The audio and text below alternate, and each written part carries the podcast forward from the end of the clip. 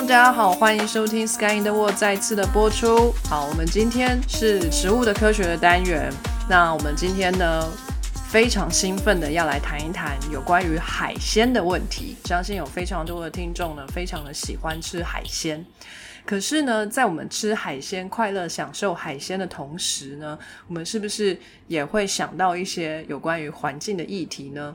呃，更尤其是上一次我们推出了这个海洋大学老师、海洋学家哈，他这个生命的目标哈，就是要保护海洋环境。海洋环境如此的重要哈，那我们在欢乐的这个享受海鲜的之余呢，是要怎么样同时呃，也能让我们的海洋环境能够永续的发展下去呢？好，那我们今天呢，请到了一位非常特别的来宾，来为我们呢做一点解说哈，让我们有一些比较啊基础的概念啊，让我们在吃海鲜的时候可以有一个选择的能力哈。我们先请我们的主持人团跟大家打声招呼。我们同样有意大利的小鸡，Buongiorno ragazzi，还有法国的豆豆，Bonjour tout le monde，我们纽约的 CS，Hello guten Tag Vigas。哦，C.S 变好小声哦，声音哀怨，声音还很小。那我需要再重讲一次吗？觉得我很喜欢那个虚无缥缈的声音。哦，OK，OK。他故意要把麦克风拿得很远路的。没有，刚刚是麦克风忘记搬下，因为它也是新的，我最近新买。你最近是压力很大，靠购物疏解就是。最近就是阿茂总他有在促销嘛，所以我就会去看说每天特价什么，然后就看到这一组特价，赶快买下来。有点危险。好，我们来测试一下新设备有没有比较厉害，让这个 CS 的声音更有磁性，然后吸引更多听众。那我们今天请到的来宾呢，是一位。我们非常熟悉的好朋友啊，参加过我们的人物专访，同时呢，也参加过我们在这个 Clubhouse 上面的活动哦。大家非常熟悉的海洋学家、母体力学的 Catherine。大家好，我是 Catherine，很高兴又来 Sky 的我。你这样我就输了，一句打趴我。对啊，队长你好吗？不是类似的意思，然后我的是四线枪，你的是海陆枪，这样子。哇，还有分哦！哇塞，Mokyung 有，不是海陆，你是四线。你现在听起来就是海鲜的那个什么东西？三鲜，对，听起来很好吃。你是海陆大餐的海陆，很像铁板烧的大餐。喊走是宝猫，我是墙边。好，OK，好，那今天呢，我们非常开心的可以来好好的谈一谈海鲜。一样，请小鸡来跟我们介绍一下人类吃海鲜的历史。好的哦，我今天真的是超乖的，因为我现在正在威尼斯度假，我还在乖乖的念历史呢。好辛苦。历史，发觉人类吃海鲜的历史非常非常的长久，因为我们最早我是看到在呃 Science America 上面有报告说，有一篇二零零七年发表在 Nature 上面的 paper，他说他们发掘了一个十六万四千年前。以及一个海鲜晚餐的证据。海鲜晚餐，他说这是在在非洲的一个海岸发现的，然后这这就是他们发掘了很多那个残余的大家吃过的贝壳贝贝类留下来的贝壳。他怎么知道是晚上吃的啊？我也觉得很妙。我其实他看到他的 title 写 seafood dinner，我就一直在找说他怎么知道是 dinner，但里头没有讲对，帮人家吃宵夜奢华早餐。反正他们就是发觉在十六万四千年前，就是那时候是在在在在非这个遗址在非洲发现的，因为在非洲中间呃曾经经过那个冰河时期吧之类的吧，就是有一段时间变得非常非常冷嘛，所以那段时间是没有记录到人类活动。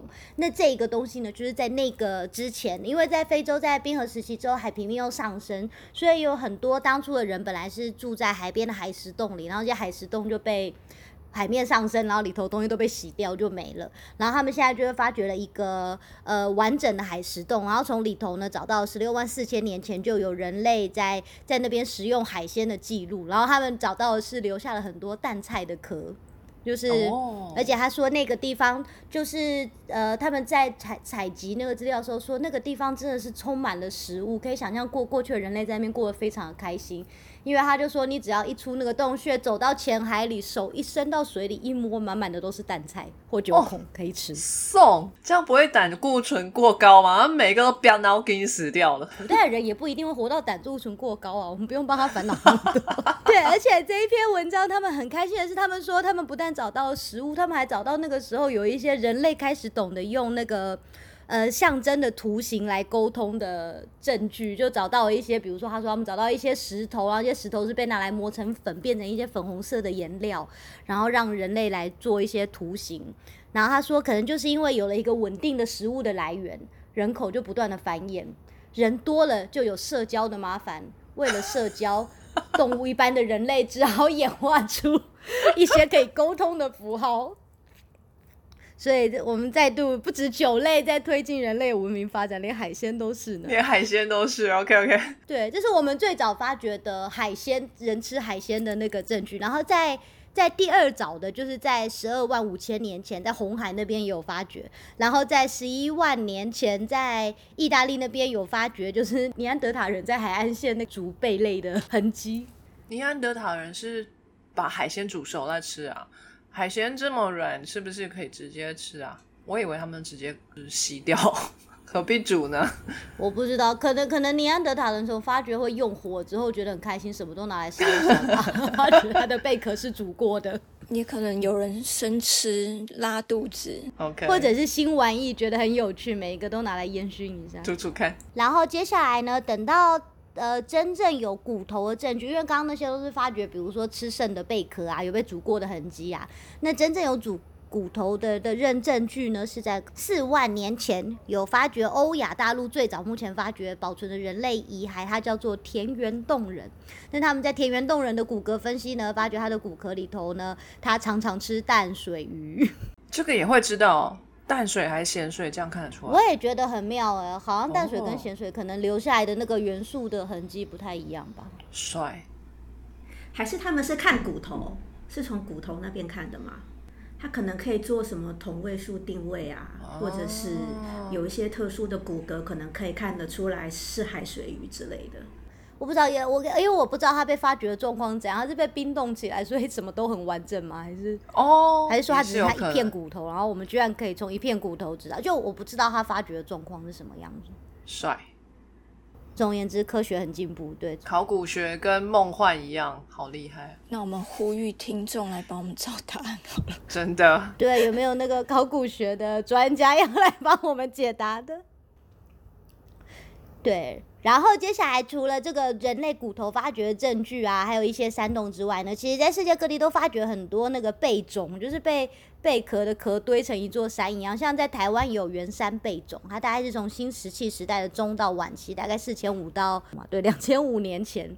我那时候知道圆山贝种的形成原因时候，觉得非常的不可思议。他说，就是古代的那个山顶洞人，他们吃完了之后呢，就把贝壳丢在旁边，然后他们永远都丢在一个地方，然后他们的垃圾就集成了一座垃圾山，然后那座垃圾山里头全部都是贝壳，这就是传说中的贝种。其实就是垃圾堆。你 就像我们小时候，哎、这一代人可能不知道乐色山，我们小时候是有乐色山的嘛，就是那个如果流传到未来，就是他们就会称为说是我们这一代人的乐色种这样，然后他们就可以分析乐色山，知道我们很多事情，就会说，哎、这些人这这这一代人吃很多炸鸡哦，人都吃很多奇怪的金属板块之类的，就是手机啊，满身身体头全部都是塑胶为例。这个很莫名其妙。以人类的文明发展来讲啊，其实因为一开始大家都说我们是 hunter 嘛，就是我们是到处每天采集啊找食物的人的东西。可是今天如果你找，就是我们常常需要不断的迁徙。那今天在一个文明，它如果能够在很早很早期，在农耕社社会开始之前呢，它就已经稳定下来，就住在一个地方了，通常都是因为他们找到了一个呃渔产很丰富的地方，因为这样子就等于是一直有固定的食物的来源，他们就不需要找跋山涉水的去找那个猎物来食用。比如说像古代的尼罗河，古代尼罗河它里头是充满了非常非常多鱼的，所以在那个时候，埃及人他们其实他们的主食是充满了很多鲜鱼或鱼干的。那在埃及到现在有，比如说他们的壁画啊，或纸沙草纸上的记载啊，或者是一些其其他的图画，都有在记载说他们的。呃，捕鱼的工具啊，还有捕鱼的设备、捕鱼的整套流程是怎么样，都有留下来。然后这个和海鲜跟人类从很早很早之前就结合在一起的事情呢，不只是在埃及，它基本上是几乎世界各地都是这个样子。所有一开始早的古文明几乎都有吃鱼的痕迹。比如说古代的以色列人，以色列人是咸水鱼、淡水鱼都吃非常多的。而且因为以色列其实不是整个都靠海嘛，他们是只有一边靠海。那他们发觉呢，在城市那边呢，就是。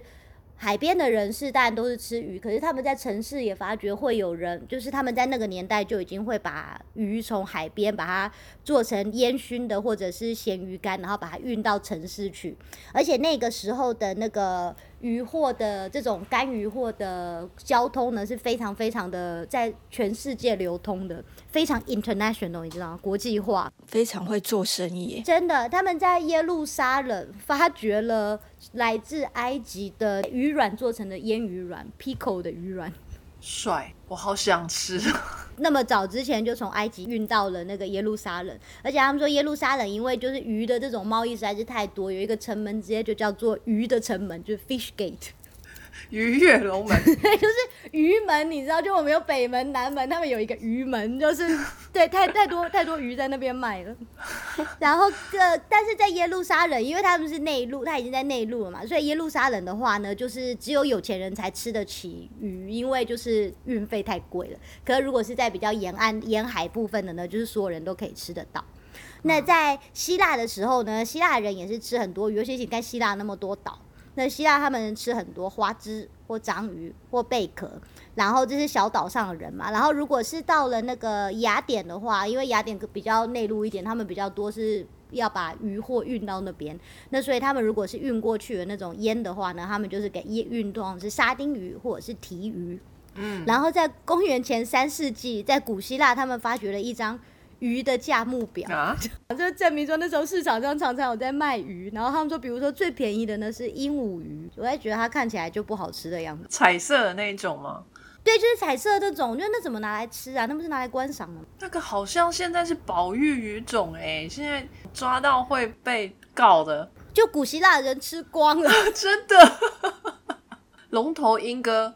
对，就是那个那个脸肿肿的，我觉得大家要去看一下照片，就捕到的时候鱼的时候才会看一下，说哎有没有捕错。然后从最便宜的是那个鹦鹉鱼嘛，然后他说那个时候最贵的呢，就是价差差了变成最便宜的三倍，是蓝鳍的尾鱼，就尾鱼是比较大只，可能比较难捕吧，就比较贵。哎，现在不是都是黄鳍的，现在是 yellow fin 的。对，可是以前是 blue fin 哎。我们又再度说，一定都是古希腊人吃光了，还有我们没得吃。然后从古希腊之后呢，到了古罗马的时候，古罗马也是大概在呃呃西元五百年的时候，就留下了一本鱼的食谱，里头留下了三十六种各种鱼酱的方法。比如说，我看了一个食谱，他们其中一个食谱范例，我觉得看起来很好吃哎。他说这个食谱任何鱼都适用哦，随便什么鱼都可以，你把它洗干净。然后加一点盐，然后裹面粉，拿去炸，这样听起来就已经不错了吧？对啊，不要还没有结束好不好？就是古罗马人没那么简单。另外一边呢，要准备酱料，酱料是什么呢？酱料是他把胡椒和孜然和香菜籽、奥勒冈还有云香全部都弄在一起，弄的粉弄成粉，磨成粉，然后跟醋、枣子酒、蜂蜜。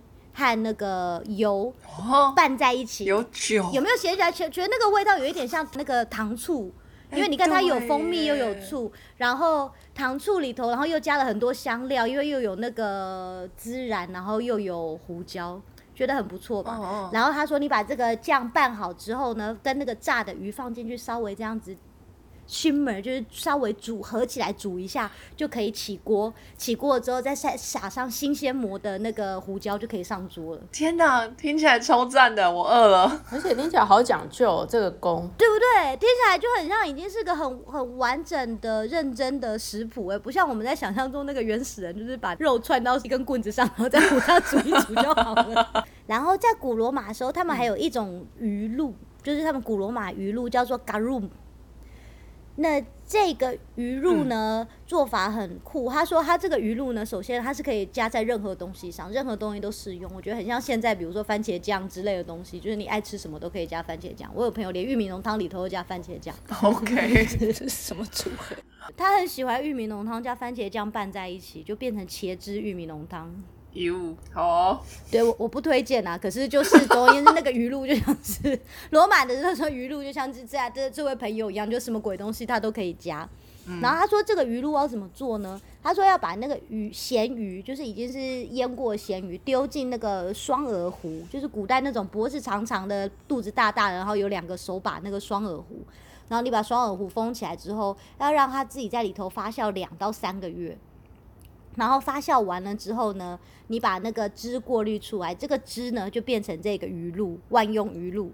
那剩下这个狗狗的发酵完的东西呢，他们就把它变成面包的抹酱，就是万用抹酱。所以一只咸鱼做完之后可以做成两种东西。天哪，好聪明哦！对啊，我觉得这听起来很永续经营哎，但是他说这个东西唯一的缺点就是它这个制造过程实在是太臭了，臭到在古罗马的时候它是严严格禁止在城市里头生产。对啊，鱼露就是这样。就 是你要到没有人的地方去做这个，对对对。还有虾酱，虾酱也是这种下场。被歧视，最后呢，就是从唐朝开始，就是到了中国。中国其实我们从西元前一千年呢，中国就已经开始养殖鲤鱼。然后我们那时候鲤鱼养到有多强呢？就是呃，在西元前四百七十年的时候，有一个叫范蠡的人，他写了一本《养鱼经》，里头详细记载了我们当初是怎么样养这些淡水鱼。他现在的原稿被留在大英博物馆里头。大英博物馆莫名其妙。对，虽然很莫名其妙，可是就是我们养鱼的技术已经嗨到，就是被别人拿去收藏了呢。可是是养来吃吗？鲤鱼不是养来看的哦，我以为它是观赏鱼。对啊，我也是没有哎、那时候是拿来吃的，它还是锦鲤到后来才拿来看。哦中国人怎么会放过吃的呢？也是？然后鲤鱼其实我们一直养一直养都养得很好，结果好死不死到了唐朝的时候，因为唐朝的皇家姓李。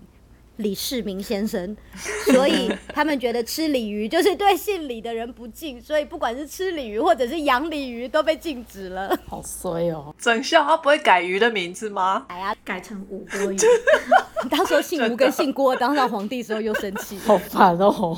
哎、搞不好那个红海禁止吃什么吴郭鱼，对郭台铭不敬。去看一下 国语录有没有这个。可是他说，在唐朝呢，就是因为他们禁止了大家吃鲤鱼之后呢，反而对那个渔业发展有更好的成果。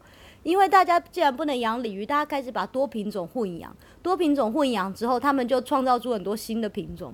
所以在唐朝的时候呢，可以拿来吃的鱼，一口气创造出来了草鱼、鲮鱼、鳙鱼和鲢鱼。然后唐朝时候，除了这些可以吃的之外呢，他们在这种莫名其妙的配种中呢，居然还创造出金鱼，就是观赏鱼。我以前有听说过金鱼好像是从唐朝出来，然后传到日本去的。对，就是在那个时候，因为大家没有鲤培鱼，所以育出来大家就把所有的鱼都拿来养在一起。原来如此。OK，好，然后接下来呢，我们讲完了中国的话呢，现在跳到日本。日本更没什么好讲的，日本大家都知道，日本那么爱那么爱吃苏许，就是苏许上面就是要有放海鲜呐、可是我在查的时候发觉很妙，寿司在最早最早的时候呢，寿司的那个形态它叫做熟寿司，它是从东南亚传到中国，然后再传到日本去的，大概在第八世纪的时候。然后那个熟寿司其实就是当初发怕食物变坏，所以它是把发酵的米跟发酵过的鱼肉拌在一起，然后拿来吃。对啊，一开始的寿司好像是酸的、欸醋酸，就是臭的。它是臭，因为它上面那个鱼是咸鱼，然后米是发酵过的米，所以米是酸的，鱼是咸臭咸的，嗯嗯嗯，感觉不是很好吃，就是为了生存不得不吃。但是到了江户时代的时候呢，日本人他们就自己改良，然后创造出他们的早寿司。然后这个早寿司呢，就是把咸鱼改成了生鱼之外呢，第二个大改变就是他们把那个发酵米饭改成了冷醋饭。嗯，然后这个早寿司其实这个形式就一路流传到今天，就是我们爱吃的一般的寿司该有的味道。那在十八世纪的时候呢，那时候东京还叫做江户嘛，就是它的旧的名字，在路边摊的时候就创造出了握寿司。就是一样是找寿司的东西，可是把它做成了小小的方形的，所以这样在路边摊的时候吃起来很方便。结果这个握寿司大受欢迎，然后在一开始那时可能那时候是局限在东京大受欢迎，但是在一九二三年的时候，因为发生了关东大地震，寿司师傅呢被迫回到家乡，流窜到全国，结果就把握寿司带到了全国，从此一举成为全球全国风行的食物。也是不错。呃，就算在在亚洲的大国，比如说像在中国文化或日本的文化，都一直有在吃鱼。那我们最后就讲到那个更遥远一点的，比如说那个以前呃墙边有讲过的因纽特人或者爱斯基摩人。嗯，那因纽特人跟爱斯基摩人更是没什么好讲，他们到现在都还是一样，他们会吃很多腌的肉或干的肉或腌的鱼或干的鱼。大家如果忘记的话，去听一下那个食物的保存那一集啊，前面讲那个可怕的海豹尸体。海豹里面装很多小鸟的尸体。对，没错，就是他们到现在都还是吃了很多的海鲜，然后会做这种腌鱼。所以其实整个海鲜跟人类文化是从很早很早之前，可能比我们呃长期的吃肉还早。我们是长期的在吃海鲜起家的。嗯，酷，太帅了，超丰盛的，真的哦，感谢，辛苦你了。你现在在哪里？我在威尼斯。哇，你看看啦，我今天早上就在运河旁边 看这些维基百科。好享受哦！你吃海鲜了没有？有，我今天吃了很多海鲜，可是我现在又很害怕，因为我很怕我待会听到我今天吃的海鲜其实是那个你知道对世界不好的，所以一边吃一边战战兢兢。我上次去威尼斯看到路边卖很多那个炸鱿鱼啊，是卡玛里吗？这一次来有觉得真的就是冠状病毒，一切都变得很让人哀伤。是哦，就是以前如果大家来威尼斯那个圣马可广场，不是都是充满了人，啊然后我们每一家在演奏音乐，前面都坐的满满的。对啊我。昨天晚上去啊，就是演奏音乐的人比坐下来的人还多。现在就只有当地人会去吧，我觉得。因为鸽子比人多，呃呃，鸽子鸽子一定比人多，还是有观光客，可是真的蛮少的。然后像昨天就是那个他们，比如说那种演奏家演奏完音乐之后，你就只听到一两个人在鼓掌，因为台下就只有一两个观众，就可怜。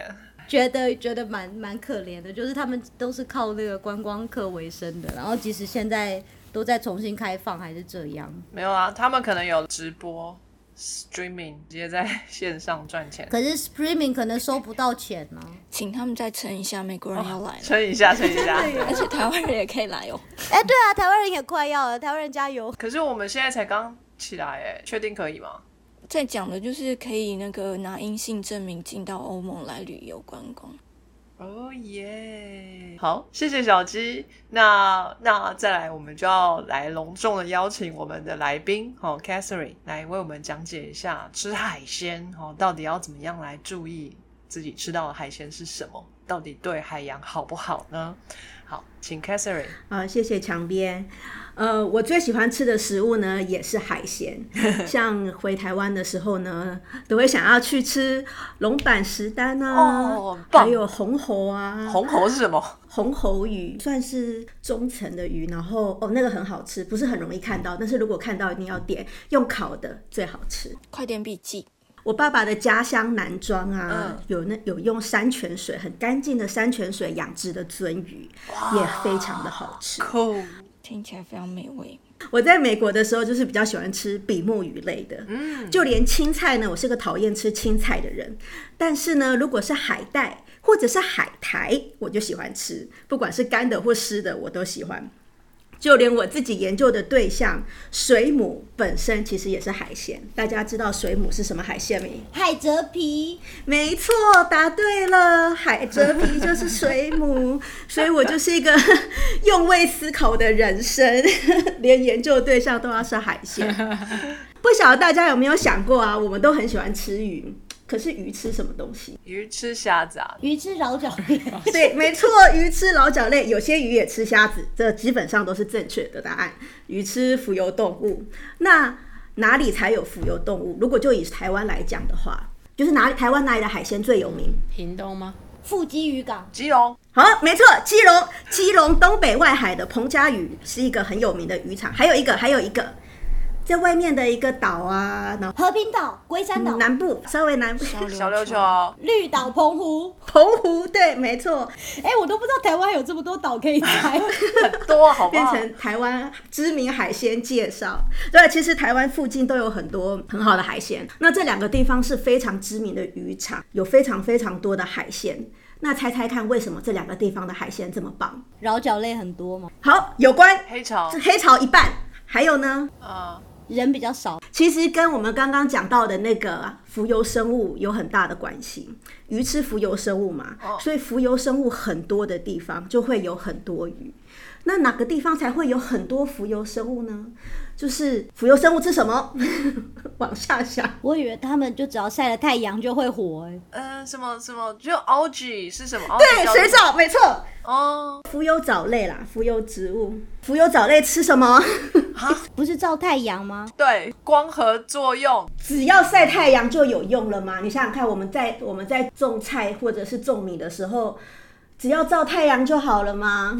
要施肥嘛？对，还要施肥，没错，要有氮，哦，营养盐，对，要有营养盐，这是关键，要有营养盐。营养盐并不是平均的分布在海面上的，事实上，如果用面积来看的话，大部分的地方是属于贫营养盐的，因为海洋的营养盐啊，大体上呢，就是要从外部来，就是比方说鸟的大便啦、啊，还有有一些固氮的藻类，那还有一些是在底部，其实底部有很多的营养盐，可是没有办法回到表面，就是没有办法自己回去，要有风搅动，就是风吹啊，就会让那个水搅动啊，就会把水海比较深部的那个营养盐搅上来。是哦，风搅动的话，其实搅动的程度有限，营养盐是一个天然的东西吗？严格来说，它不是我们想象中的那个 salt 那个盐，它比方说它就是海里面有溶啊、一些氮啊、磷啊之类的，就是像其实就是我们在陆地上面种菜种米要施肥的那个东西，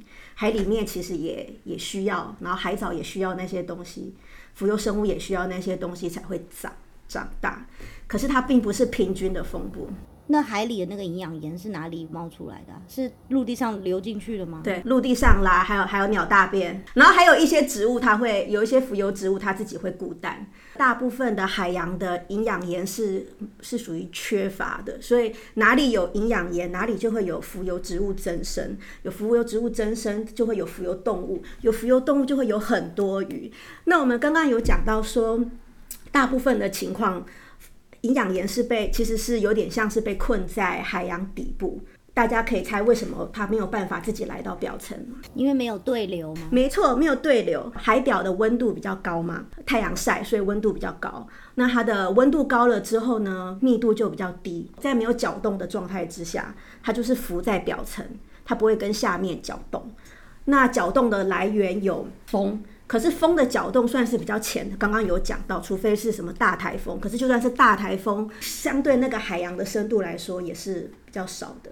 其实很大型的渔场啊，都是要有永生流、洋流的搅动。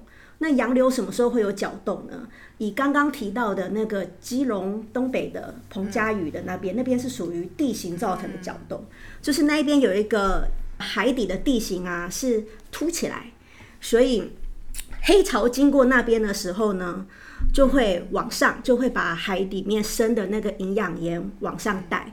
所以那一边终年都有永生流，终年都有很好吃的海好鲜。神奇哦！对，很神奇吧，对不对？可是澎湖的海鲜不是因为这样子很多，澎湖那边的永生流并不是因为地形。黑潮在台湾东边是终年通过，可是西边呢、其实是要看季节。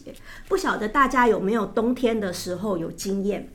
呃，比方说在南部的时候，可能会觉得都很热，冬天也是很热。可是只要一踏过云林跟彰化的交界，就突然之间就变冷。有，因为我每一年过那个过年的时候回屏东，都是在台北的时候冷的要，然后穿很多衣服，然后大概开车经过那个台南之后，就是噗，就衣服要脱，全部脱掉，变夏天了。那大家有没有想过说，为什么一样纬度的东边，比方说台东花莲就不会有这一种突然之间温度就差很多的现象？哎、真的耶，完全没想过。是吧？是吧？其实，其实，其实海鲜背后的海洋文化是深深的影响着台湾的每分每一秒跟每一天呐、不只是海鲜而已。Hijack 这个节目变成讲海洋学，带回来哦。为什么会这样子？那其实是根据那个黑潮经过台湾的方式有关。黑潮是暖流嘛，它通过的地方就会让台湾保持稳定。可是呢，它通过台湾的西边其实是黑潮的支流，所以它的力道没有像东边的黑潮主流那么强。然后呢，在呃云林彰化那边海底的地形，一方面是有个云漳隆起，那一方面是从北边有一个凉流，叫做中国沿岸流，它也是终年都是由北往南推的凉流，呃比较冷。那在夏天的时候呢，黑潮的强度很强，它就可以推过云漳隆起，然后然后然后一路推到台湾的北边，就等于台湾东边西边都被黑潮包围。可是，在冬天的时候呢，黑潮的强度没有那么强，它就推不过去，然后再加上北边的那个凉流。力道比较强，所以呢，两边凉流跟暖流交汇的地方呢，就会有搅动，就可以把营养盐带上来。所以这就是为什么澎湖那边附近有渔场，而且是什么时候的渔场好吃呢？冬天，跟跟基隆的海鲜的分布跟季节分布不太一样，哦那其实都跟洋流有关系好。神妙！所以台湾四面环海，可是只有这两个地方是有渔场的，不是说只要有海就会有渔场这样。呃，其实不止这两个渔场，但是这两个是特别强盛，然后是跟洋流有关系。哦，然后我希望就是借由这个机会，让大家认识一下台湾周遭的洋流啊，然后思考一下，原来我们现在会冷、会热、会潮湿，明明是纬度差不多的地方，为什么是西岸就会突然很冷变很热，东岸就不会？原因都是因为洋流。好神奇哦！拉回来，不能 hijack。寒流、暖流交汇的地方就会有搅动，就会很多营养盐，有很多营养盐就会有很多浮游生物，有很多浮游生物就会有很多鱼。那大家都会很爱吃鱼，说现在有很多的海洋污染。那我记得我怀孕的时候，最担心的就是，诶，这个鱼可不可以吃？吃了会不会影响孩子？那另外一个问题就是，我这么喜欢吃鱼，那我可以一直吃下去吗？会不会有一天就没有鱼了呢？所以呢，等一下我想要就就这两个层面，安全的海鲜跟永续的海鲜跟大家分享。安全的海鲜的部分呢，有几个层面，一个是肉质本身就品管部分的安全。那像在美国的话呢，呃，美国的大气海洋总署有一个 Seafood Inspection Department，里面的人呢就很像是在做香水部门工作的闻香师一样。他们有特别的 program 训练他们的鼻子，每天要检查检查很多的鱼啊，要看他们的肉质颜色，然后他们还要闻有没有腐败啊，然后有没有受到什么样的污染。所以他们都不可以喷香水，也不可以抽烟，也不可以吃味道很重的午餐，不可以吃韭菜水饺跟咖喱，要用闻的，然后确保说美国出产或者是加工的海鲜是安全、有品质跟有经济价值。可是啊，不是每一种海鲜的问题都可以用闻的闻出来。比方说，大家最担心的海洋的污染的部分，会不会影响海鲜？那海洋的污染其实是个很大的议题。那我就用两个部分来讲，一个是重金属的部分，一个是有机合成物的部分。那海洋的污染呢，会是一个蛮严重的议题的主要原因，是因为海洋的食物链啊，其实还蛮长的。大部分我们吃到的海鲜都是相对高阶植物链，像我们刚刚讲的嘛，我们吃鱼，鱼吃浮游动物，浮游动物吃浮游植物。然后我们吃的鱼还可能大部分是大鱼，所以大鱼其实还可能吃小鱼。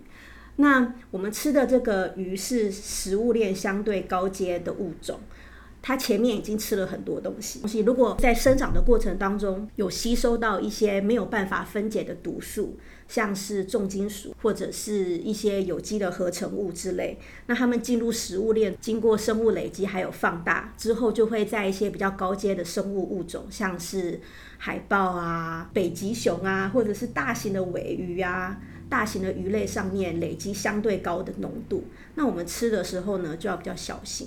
大家比较常听到的就是汞，嗯，还有重金属的污染。那比较常见的重金属污染有汞、铜、锌、铬、铅。那如果按照对人类的毒素来讲的话，比较严重的是汞，然后再来是铅，然后是铬、锌、铜。那它到底有多毒呢？其实是取决于那个重金属的形式、浓度还有量。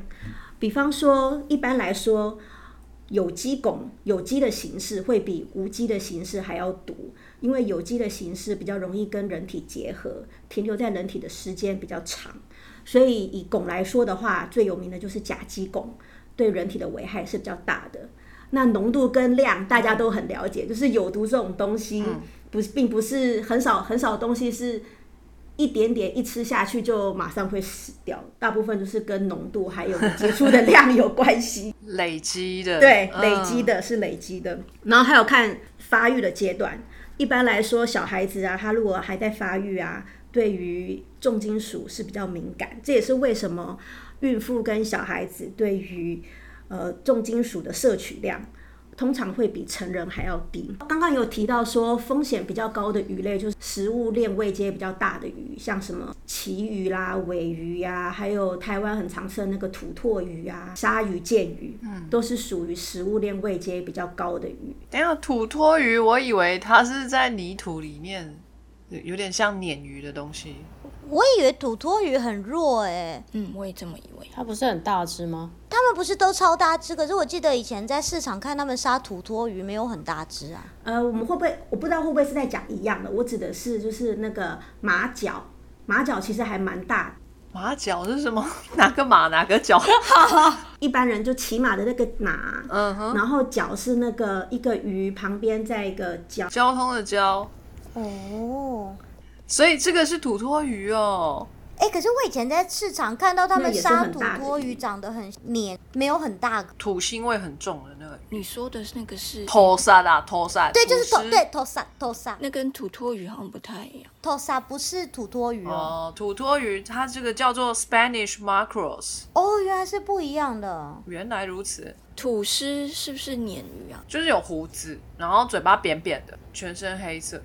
我还以为土托鱼跟土司是一样的。而且如果你问我什么鱼是什么鱼的话，我也不一定全部都回答出来，因为你知道我是念水母的。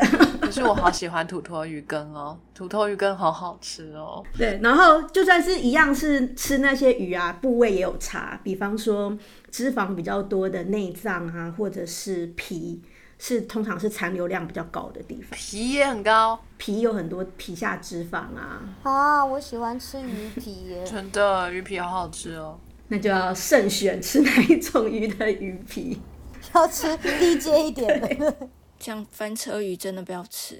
对啊，还有还有看那个生活史的部分，比方说通常啊，生活在深海的，或者是他的生活史当中有一段时间要待在深海的，风险就会比浅海的再大一点。主要的原因是因为深海鱼吃的东西很多是。从上面掉下来的，然后也有很多是，比方说大型，比方说从上面掉下来的大型鱼的碎屑啊，或者是呃 marine snow，那那都是其实是就是生物吃吃进去啊，然后排泄出来的东西，然后再层层沿路上一路包裹很多的有机物质，然后慢慢的往下掉。虽然不是直接吃好几种鱼，但是它吃到的那一个东西本身也是已经。经过了好几个历程，这样子。那另外一种就是那个鱼摄食的方式，比方说牡蛎、滤石类，他们很有效率的那个过滤水。有听说那个纽约的那个曼哈顿，为了要清洁他们那一条河的这个污染物，就丢很多牡蛎下去，让他们去过滤。就是一种生物防治法，好像还蛮有成效的。对啊，牡蛎很强。哎、牡蛎就是生蚝吗？哎，对啊，就是好啊。我家就是我小时候回屏东的时候，他们就会拿自己养的生蚝给我吃，然后超鲜美、超大只。我们那个生蚝大概都快要十公分这么大。哇然后我们那时候阿北就带我去海边，说来我带你来海边抓。那个海超脏，啊就是脏到伸手不见五指的那个脏法。然后阿北就说丢弃家，丢弃家，对，接鹅啊熊大家是丢丢家，就是因为他们要吃很脏的东西。所以营养成分很好嘛。从知道它怎么来了之后，我以后看到那个牡蛎我都不太敢吃。还好我不吃蚵仔，对啊，如果是要吃那种滤食性的海鲜的话，就想一下那个海域是从哪里来的。如果是比较干净的海域的话，就还好；如果是比较脏的水域的话呢，就 think twice。想两次。看到越大只的要越害怕。呃，我我有个问题，就是会不会在比较脏的海域也会比较大只啊？营养比较多吗？它的食物比较多，嗯，这是一个很好的问题。首先，我们要定义什么是比较脏。对啊，没有，我刚刚只是想说，嗯，所以会不会是这样？小鸡那边的就有十公分这么大，对啊，就是很大只，因为它们吃的很好。对啊，哎、我们家那真的很大只，而且打开来它看起来是白白胖胖的，也不是黑的，可是那个水整个是黑的，就像洗墨汁的水一样。它已经过滤过了，它自己过滤过了。但我大概简单摘要一下，就是一般的脏有指两大类啊，一个就是就是 particle 的那一种脏，就是单纯的垃圾很多啊，呃，甚至说我们说有这些有害的重金属啊之类的，这个其实也是会影响海洋生物本身的生长。那有另外一种脏是。呃，比方说有很多的营养盐，可是哦，我们人为放进去的营养盐跟从海底这样带下来的营养盐主成分不同，人类排出的营养盐有很多是以氨为主，是比较能够支撑很小很小的维系的浮游植物，它支撑的浮游动物跟后面带出来的食物链，跟传统的从深海里面带上来的营养盐，大部分是呃硝啊那一类的，是不太一样。换句话说，一样都是很有营养的营养盐，但是它后面支撑的主要优势的食物链会不太一样。所以我们想要想要吃大鱼的那一种营养盐啊，其实是比较倾向是从海里面带起来，以硝为主，而不是以人类排放 ammonia 为主的这种营养盐带出来的食物链。主要是因为不同大小的浮游植植物，它们运用氨的形式不太一样，造成他们的竞争的优势会不一样。你刚刚问的问题其实很好。我们呃做环境教育的时候，常常都会有人问说，营养过剩不好吗？就是优氧化的问题。如果说很多营养的话，不就是很多鱼吗？这样子不是非常的好吗？对，其实要看是什么营养，就很像是我们吃东西啊，也不是单纯的说吃越多越营养就好，要看是什么样的成分。蛋白质、脂肪、碳水化合物都是营养，可是不同的组成会影响不一样的健康形式。就是浮游植物大量增生之后，它后面要有浮游动物去吃它嘛，可是浮游动物长得比较慢，不一定跟得上浮游植物大量增生的速度。那浮游植物如果大量增生又没有被吃掉的话，最后就会沉到海里面，最后就会被细菌消化掉，就会消耗氧气，就会造成海里面缺氧的状态，所以也会造成另外一种海洋问题。哦，好烦。OK，对啊，我觉得海里也需要一个阿当哥，跟他们说营养过剩了。你可能要每个海域都放一个阿当哥吧？阿 当哥好忙，真的。他现在耳朵应该很痒吧？我们刚刚有提到说，就是风险比较高的鱼类，大体上就是位食物位阶比较高，或者是它的生活史可能是在比较深海的地方，或者是它摄食的方式是滤食，大体上是风险比较高的呃鱼种。那美国的那个 FDA 其实有制定，海鲜里面的甲基汞的最大的容许度应该是一 ppm。每周的耐受量是五微克，呃，五微克是总汞，然后甲基汞是一点六微克。那换算起来呢，如果是一个五十公斤的成人，那他如果是想要吃尾鱼的话呢，一周就差不多是吃八十克，八十克就差不多是一个掌心。那如果是像白带鱼、鳕鱼这一类的话呢，就差不多是四百克，差不多是五个掌心。然后如果是比较小型的鱼啊，像竹荚鱼啊、秋刀鱼啊，它可以吃十个掌心，就是天天都可以吃。孕妇或者是小孩的话呢，这个量就减差不多减半。这样子大体上来说呢是安全的量。那其实呢也有替代方案，比方说很多人都会讲说吃鱼对于那个呃神经发育很重要啊。那其实不是鱼肉本身，是里面的 DHA 啊、EPA 之类的。那这也其实不是只有鱼才可以吃得到，也可以从海藻里面摄取。所以现在也有一些 DHA、EPA 之类的，是标榜是从海藻里面摄取的，这也是另外一种可行的替代方案。所以这样子讲起来呢，如果是正常吃，然后不用说故意每天都吃黑尾鱼吃十碗，一般的鱼一周吃个一两次，大体上都是没有什么问题的。如果说要比较小心一点的话，就是注意吃的部位啊。如果是大型鱼的话，就是减少频率。然后如果是滤食滤食性的鱼类的话，就是注意它的海域。谁是滤食性的鱼啊？我只知道那个金金鲨，哎，可是鲨鱼可以吃吗？鲨鱼不能捕吧？理论上不能，但是日本那边倒是吃不少。好，日本对于这一块的保育法好像不是很 OK。哎，我想问一个很蠢的问题，就是那个我我们不是平常在吃那种什么补充那个 DHA 什么 Omega three 是吃鱼油嘛？那鱼油是从这种很大型的鱼类身上的脂肪来的吧？那所以我们在吃的这一些 Omega three 里头，其实可能都被重金属污染吗？这是一个非常好的问题。的确，如果它是鱼油的话，最好是注意一下它有没有检验汞跟重金属。它有有蛮多都会标榜说他们有检验的。对，最近有一些是从海藻来的，那通常也会标榜说他们有检验没有汞。对，的确像是你刚刚讲的鱼油啊、海豹油啊，我都会建议说要看一下他们有没有检测重金属的含量。好，以前的时候的确的确会有这重金属累积的问题。天哪，我突然觉得我体内应该很多了。对啊，吓死人了！一周一周一到两次，注意鱼种跟部位。那请问一下，我不知道这个问题会不会相关性不够，但是我想问的是，像鲑鱼这些比较大型的海水鱼，大部分的人，很多人可能都是偏向吃冷冻的。嗯，那像这种鱼，然后它经过冷冻过程，我们再吃下去，这样的话会不会？所以它本来可能里面会有一些重金属含量或者等等什么的，经过这些时间的 decay 掉，我们吃下来的时候已经比较健康了，但同时可能营养成分也比较少，会有这样的状况吗？还是说被浓缩了？不会因为冷冻就浓缩，但是营养成分理论上应该是不会改变太多。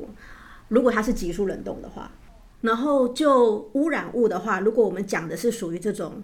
重金属啊，或者是一些很很强的有机化合物的话，它其实是很难消除的。它不会因为这样子冷冻就自己不见。但是冷冻可以降低寄生虫的风险，不管是海水鱼或者是淡水鱼，都有常见寄生虫的问题。那常见的灭虫方式就是冷冻，急速冷冻，比方说一天啊之类，就会把寄生虫杀死。哦，原来如此。嗯一般的冷冻库可以。一般冷冻库不是急速冷冻，急速的话是一方面对它的肉质影响也会也会少一点，哦，然后也比较不会有衰败的风险，变不新鲜的风险。渔船啊、它不是一次捕鱼都是捕非常多鱼吗？嗯，所以一次就冰很多鱼进去。那如果那个冰箱不够冷，然后冷却的速度不够快的话，那边可能就坏掉了。速冷冻的动作是还在渔船上就对做，还是是对回来，在渔船上的时候就已经急速冷冻了。所以是就是一个特定的冰箱吗？还是就是船上的急速冷冻的设备。不不然你想说，我们有很多鱼都是远洋渔业嘛，是渔船开出去都是好几个礼拜、好几个月呀、所以海鲜就是船上面的冷冻设备保存。慎选渔夫也很重要，厂商 慎选渔船。这其实是一个非常非常好的方式，慎选慎选渔船。那渔船如果是用呃比较友善的捕鱼方式啊，没有雇佣非法渔工啊，都会是吃到比较好的海鲜。的方法之一。哎，所以这个是真的可以去查得到哦，这些资讯。呃，有一些有一些是查得到。要看大家的环保意识啊，有点类似气作的一个概念，就是跟就是信任的船长，然后买说，哎，你这次出海所有的渔获我们都包，那他就会出去出，就是用比较友善的方式去做这件事情，这样，然后他也有利润。不知道现在有没有这样做？我知道有一些餐厅是这样，海鲜是我们看到已经上的餐桌最终端的东西。嗯，那它背后其实有很多很多很多层。今天的分享主要就是也是希望让大家思考一下，我们看到的这个海鲜背后是什么来的？呃，它为什么会长在那里？我们是怎么样把它捞到餐桌上面？那每一个过程，我们是不是都有可能可以对？生物还有对自己都更友善一点。那我觉得，如果当我们有这样子的意识的时候，不管有什么样的海洋污染，我们都可以控制风险。我们刚刚讲了很多重金属的部分，不过我想要提另外重金属的污染是相对历史比较悠久，因为它比较明显，而且它的浓度比较高。但是呢？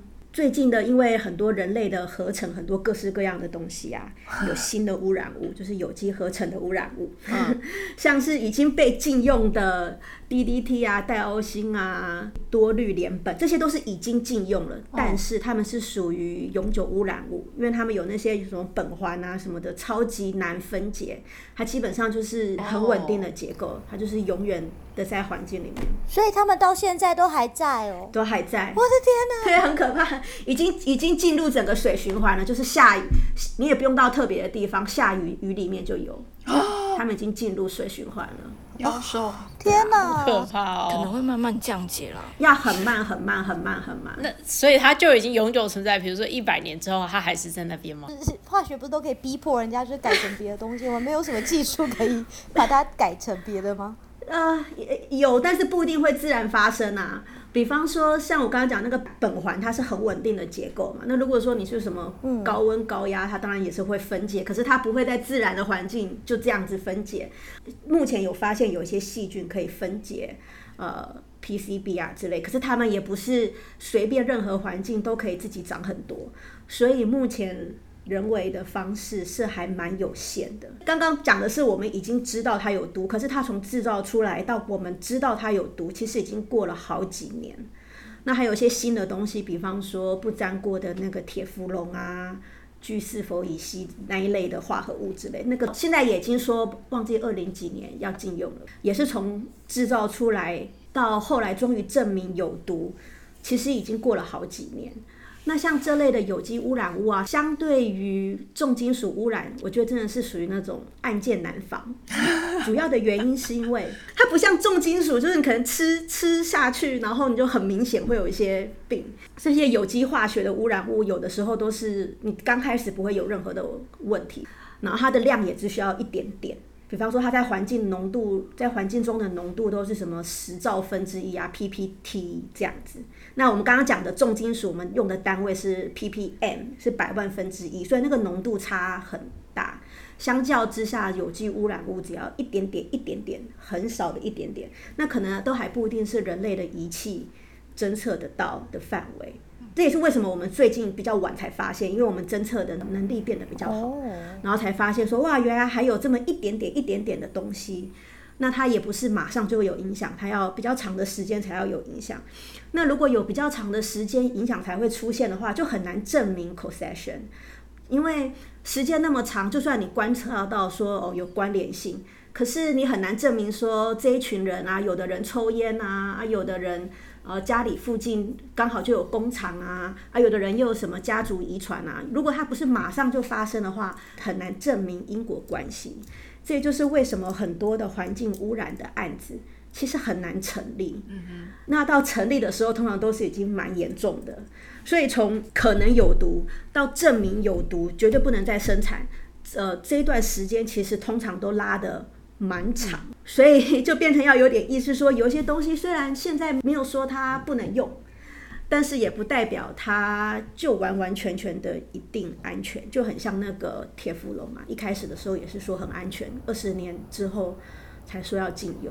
那禁用的话是禁用一种，那它还有很多其他的呃衍生物，那可能又要再拖好久才会证明说它可能有问题。那像这些有机合成污染物的部分，其实要减少它的摄食量。跟预防那个减少摄入重金属是一样的，因为这些有机污染物大部分也都是脂溶性的，然后它残存量比较高的地方也是脂肪啊、内脏组织啊，然后也是一样，食物链比较高阶的鱼浓度就会比较高，所以你就把它当做是 预防吃入过多重金属，同时本身就会预防摄入过多的有机污染物。那最后我想。提到一点的就是，其实有没有毒，并不是一件一翻两瞪眼的事情啊。有些东西没有立即的毒性，可是长期慢性的影响，我们并不知道。主要是受限于我们的检验的技术，还有我们对科学的理解。整体来说呢，不管是哪一种毒。在个体层面上呢，如果我们可以少制造污染，我们就不要故意吃很多。大部分的海鲜呢，每周吃一到两份，所谓的一份就是手掌的大小。然后你可以试着分散风险啊，比方说吃不同的鱼啊，不同的产地啊，部位的话就是肝啊、内脏啊、鱼皮啊少吃。大体上如果遵守这些大原则的话呢，基本上是不太会有什么。大问题的。然后，如果觉得说啊，这个问题其实真的是蛮需要重视的，我会鼓励不要把这个责任留在个体的层面，因为要每一个人每天吃每一口鱼都要想这么多事情，是不公平的。真的，也不是每个人都有办法做得到。啊，我都还记得说，我我怀孕的时候，哇，每次出去吃海鲜的时候，我都要看说，哇，这什么鱼？从哪里来的？然后我就要开始查这个鱼的生长史是什么，那个海域的污染程度怎么样？可能查十分钟就觉得算了，吃鸡肉好了。查完老板就说：“哎，那盘鱼已经卖完了。”对啊，所以我觉得把责任完全放在消费者身上是是不公平的。我们要鼓励相关的立法。对，支持立法够，尤其是像那些有机污染物啊，都非常需要那个民众的支持哎，不然那个很多制造那一些有机污染物背后都是非常有钱的大财团、杜邦啊之类的机构。如果要说你不能制造，其实是会受到非常非常非常非常多的阻挠。那如果民众开始比较有意识，说哎这件事情不是靠我个人不要吃就做得到，那或许我们就可以一起合作。促进这方面的立法，才有可能真的更有效率的保护大家。非常感谢各位听众的收听和支持，特别要感谢各位赏杯咖啡的朋友，在 First Story 上的 Show 以及匿名赞助者，Patreon 上的伊圈屋 Newton、Catherine、Evan Wang、Ellie Hu、伊圈屋、Elliot Ferret、Adam Joe、Ernest、Nikki Wang 以及 Howard Su。Sky in the World 在各大 podcast 平台都能收听得到，Anchor、SoundOn、Spotify、Apple Podcast、KKBox 都能搜寻得到 Sky in the World 的节目。另外，Sky in the World 也会在脸书页面及 Instagram 上分享科学家的八卦、科学新知，还有编辑们的日常给大家。有任何问题及意见，都可以在各大平台上留言，让我们知道，我们将竭尽全力为您寻找答案。欢迎追踪分享 Sky in the World，让更多的人知道有趣的科学哦。